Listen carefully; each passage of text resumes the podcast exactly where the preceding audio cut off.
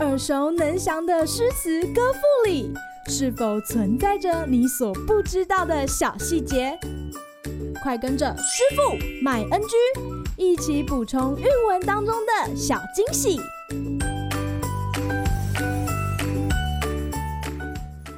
大家好，欢迎来到今天的师傅麦恩居。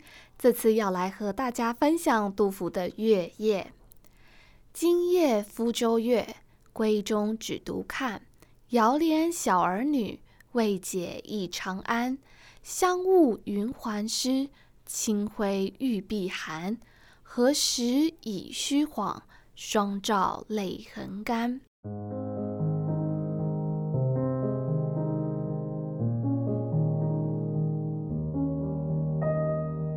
唐玄宗天宝十五年（西元七五六年），安史乱军攻破北方的潼关，直趋长安。皇帝早已逃之夭夭，杜甫也急忙带着一家老小避难到鄜州（今天陕西富县）。安顿好家人后，杜老爷又只身奔赴灵武（今天的宁夏灵武县），想要投靠在那里即位的唐肃宗。没想到途中为安史叛军所俘虏，押回了长安。这首诗就是他在长安创作的思念家人的作品。今日 NG 点，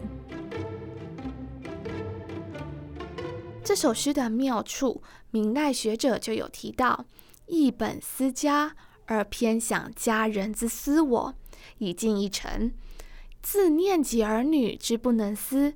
又进一层，这句话指出了杜老爷不正面描写自己对家人的无限思念，反而从妻儿的角度来设想，像是“遥怜小儿女，未解忆长安”一句，有人解释成因为儿女尚小，所以不懂母亲为何总思念远在长安的父亲；而“香雾云鬟湿，清辉玉臂寒”一句。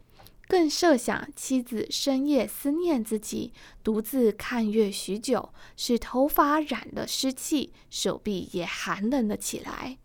这种写法让杜老爷有家归不得的无奈和乡愁写得更加委婉缠绵。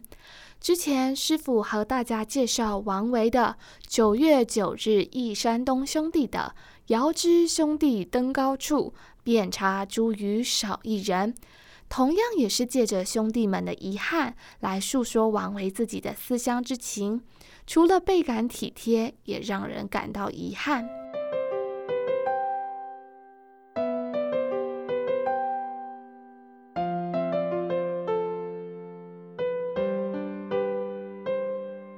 小朋友写作文的时候，不见得只能直白的陈述自己的喜怒哀乐。